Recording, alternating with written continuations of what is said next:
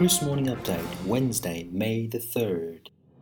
大家好，欢迎来到星期三的早报。那么，国家的去杠杆如火如荼，北京上调房贷率，二套房将全面执行基准利率的一点二倍。在香港的立法会通过了五十四点五亿港元的拨款，支持香港迪士尼扩建。那么，传统武术是否遭遇危机？中国日报发表长篇英文社论，谈如何看待传统武术和现代散打。Eight banks have moved to raise mortgage rates in Beijing beginning Monday as the city steps up to crack down on speculative buying, the Securities Times reported. First time home buyers in Beijing have had to pay at least the benchmark mortgage rate of 4.9%, while second home buyers have to pay 20% above the benchmark, which is about 5.88%, the report said, citing information from eight banks, including the Big Four, CITIC Bank and Beijing Bank. Effective Monday, home buyers have to pay a higher mortgage than before when they could enjoy as much as a 15% discount. For a 3 million yuan mortgage for 20 years, the rate hike would mean an extra 30, 300,000 yuan or 43,000 US dollars or 700,000 yuan for the first and second home buyers respectively, according to Caijing magazine. Such targeted interest rate hikes will most likely expand nationwide as an effective measure to cool the country's red hot real estate market and become part of a long term mechanism to regulate the market, the outlet noted. Following Beijing's unprecedented lift of the down payment requirement to 60% for the second home buyers, about 45 cities across the country have introduced over 140 restrictive rules on home purchases over the last 12 months, according to estimates by house agent Centaline Property. Meanwhile, 14 cities went further to place sales restrictions. For example, newly bought homes in restricted areas can only be resold three years after obtaining the property certificate in Chengdu, capital of the southwest China's Sichuan province. Albert Mao, the CEO of property consultancy Southwest China, said more restrictions will be introduced this year and cities, including lower tier ones with prestigious locations and neighboring key cities, are likely to introduce limits on purchases and home finance. The Hong Kong Legislative Council Finance Committee um, approved a plan to expand Hong Kong Disneyland on Tuesday by giving the theme park another 5.45 billion Hong Kong dollars, or equivalent to 0.7 billion US dollars. The Walt Disney Company from the US and the Hong Kong government jointly announced in November that they were going to invest more than 10.9 billion Hong Kong dollars in total on the park's expansion projects. According to the original plan, the government was supposed to pay 53% of the fund, which is about 5.7 billion Hong Kong dollars, and the Walt Disney Company would pay the remaining 47%. But the two sides later agreed that government would only pay 5.45 billion Hong Kong dollars at most, and the funding application was finally approved today by a vote of 30 to 24. The expansion will add two new theme areas to the park before 2023 and at least one more of new attraction to the park every year. According to Su Junliang, the director of Hong Kong's Commerce and Economic Development Bureau, the expansion project will create 3,500 jobs during construction and 5,000 to 8,000 afterwards.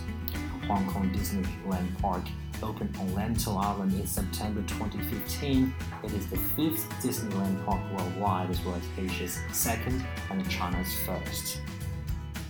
A video showing a retired mixed martial art boxer Xu Xiaodong knocking out Tai Chi master Wei Lei with 20 seconds went viral recently.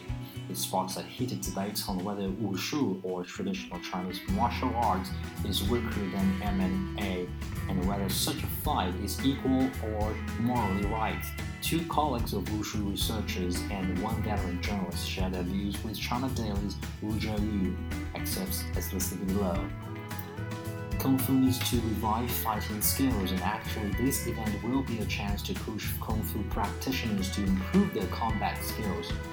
Ji or the art of attack, was a core part of the Kung Fu in olden times. Ancient Chinese learned martial arts to defend themselves, to fight their enemies, and learn military techniques. With the country's rapid economic development and social transition, the golden days of wushu are gone.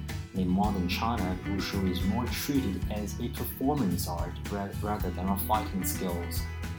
In 1979, after the then National Sports Commission conducted a series of surveys, Sanshou became the new competitive form of martial arts. Sanshou combines traditional kung fu and modern fighting skills but bans any lethal moves professional training was given to members selected for provincial wushu teams, in contrast to the various wushu schools accorded across China where practitioners don't have set rules to follow. Chinese sports authorities have long endeavored to make wushu a sport in the Olympic Games, but the precondition for this is that it must be competitive rather than a performance. The debate sparked by the Tai Chi and MMA contest is a good chance to reflect on the real combativeness of Wushu. The old fighting style of Wushu should be revived. Ma Yongzhi, an associate professor and Wushu coach at the Department of Sports Science and Physical Education of Tsinghua University. And sensational reports are misleading.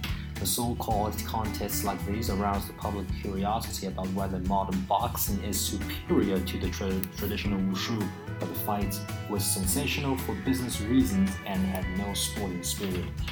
Any sports event should follow the rule of survival of the fittest. As time goes by, Tai Chi functions more as a way to improve individuals' fitness rather than a means of self-defense. And that's part of its attractiveness and sustainability Nowadays, practitioners of Tai Chi rarely have chance to participate in fight contests, so it is natural that their fighting abilities are in decline. However, attack and defense capabilities used to be part of Tai Chi. For example, Yang Luchan, the founder of Yang Style Tai Chi in the 19th century, gained fame for his attack and defense skills. The problem is, nowadays, many self proclaimed Kung Fu masters who have not inherited the true skills and real values of traditional martial arts, have tarnished the reputation of traditional kung fu, and people can't judge wushu by these so-called kung fu masters. And we should be more rational and unbiased, and uh, modern Sanshou absorbs both merits of traditional uh, Chinese martial arts and modern combat fighting techniques. And traditional wushu is thus evolving with the times. So basically, if there are no rules, there will be no losers. The fight in the video is more like a street fight rather than a professional competition. In any standard competition, the athletes should be divided into different categories by their ages and weights, otherwise, it is not feasible to determine which competitor is. Take an easy example when the practitioners of different categories compete together, which standards should be adopted to determine who the loser is and besides, these two competitors are not at the highest level of each category they are in. That is to say, it's just a fight between two amateurs. So it's not logical at all to speculate that Tai Chi, as one category of Chinese traditional wushu, has been defeated by modern boxing based on the outcome of this fight. And that's all for our Wednesday's update. Stay tuned for the update on May the 4th.